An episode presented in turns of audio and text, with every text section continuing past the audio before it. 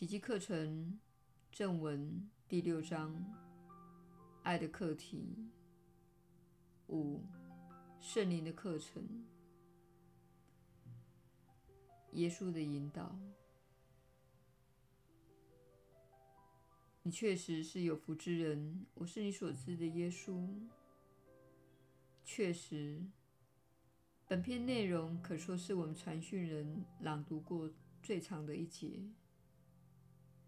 我们希望你了解，有许多讯息包含在奇迹课程的这个特定章节中，所以我们希望你在阅读这篇大论的内容时，能够放慢速度。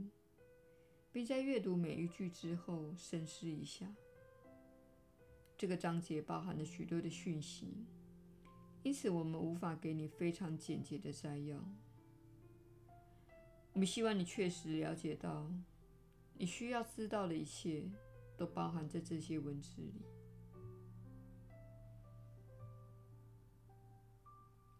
在你心灵转变的过程中，请务必了解。你无法用一个扭曲的心灵去改变一个扭曲的心灵。你必须求助一个比你更加亲民而且更加健全的意识。这正是本章节的要点。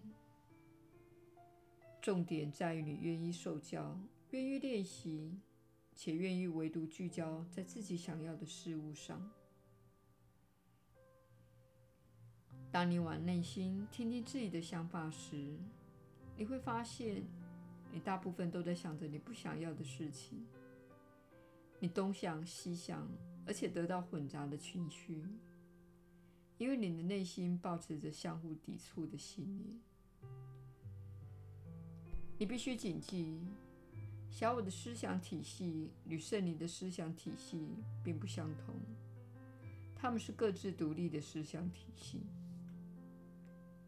你如果基于恐惧或分裂的信念，或是因为相信身体或金钱等事件的诱惑而做出有利小我的决定，那么一切就会进入类似战斗的状态，而且你会觉得自己被小我的思想体系所淹没。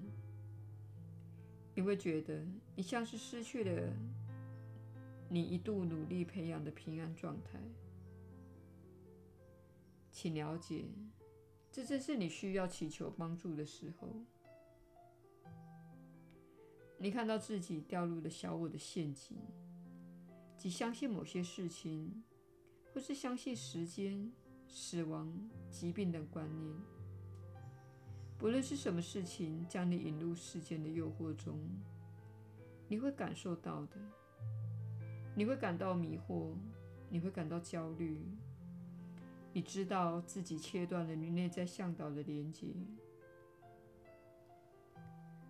这个时候，你需要停下来，并且告诉自己：“我正在做错误的事。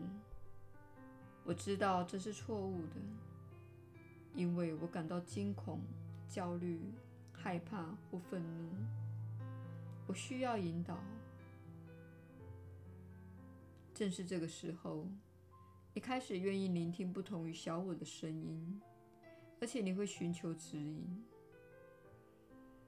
比如说，如果你对某种东西成瘾，不论是对电视新闻、酒精，或是某种诱惑成瘾，你会知道引诱自己的是什么。此时你必须做的是感受那个诱惑，然后在你选择沉迷其中之前。请求我的引导，或是请求内在向导的引导，以改变你的想法，因为你的行为是源自于你的想法。你会有种想法：如果我服用这个药物，如果我沉迷于这个物质，如果我沉迷于这个行为，我就会感觉好一些。事实上，你所做的是延迟自己的进化。